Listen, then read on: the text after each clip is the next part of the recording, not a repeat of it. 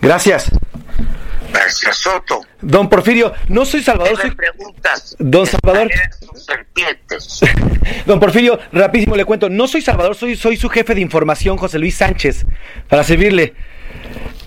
Dime. Oiga, nada más para confirmar si esta información que está rondando, si usted está aceptando la embajada en Cuba.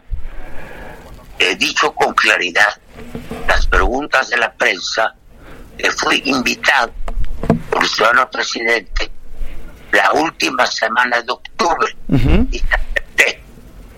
Sí, creo que es claro. Bueno, lo que ha ocurrido después, pues no depende de mí.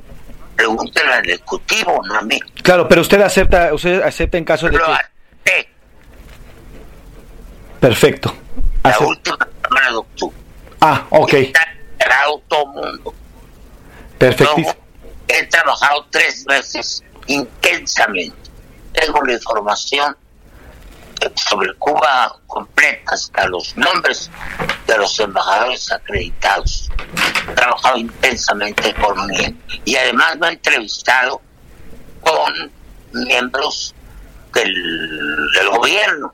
He hablado con turismo, he hablado con economía, he hablado con la Secretaría de Cultura, he hablado con medio mundo.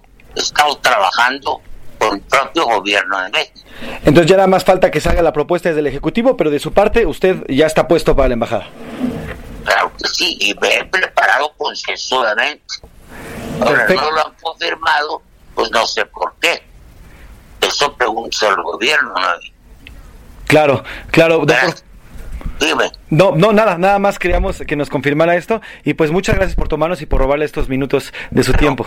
Pero lo que te dije, grábalo. Sí, sí, sí, sí, sí, de hecho lo estoy grabando, eh, de hecho ya lo tengo grabado y en cuanto, ahorita lo vamos a sacar al aire justamente. Gracias. No, al contrario, usted, don Porfirio, buena tarde, cuídese mucho. Luego, gracias. Gracias.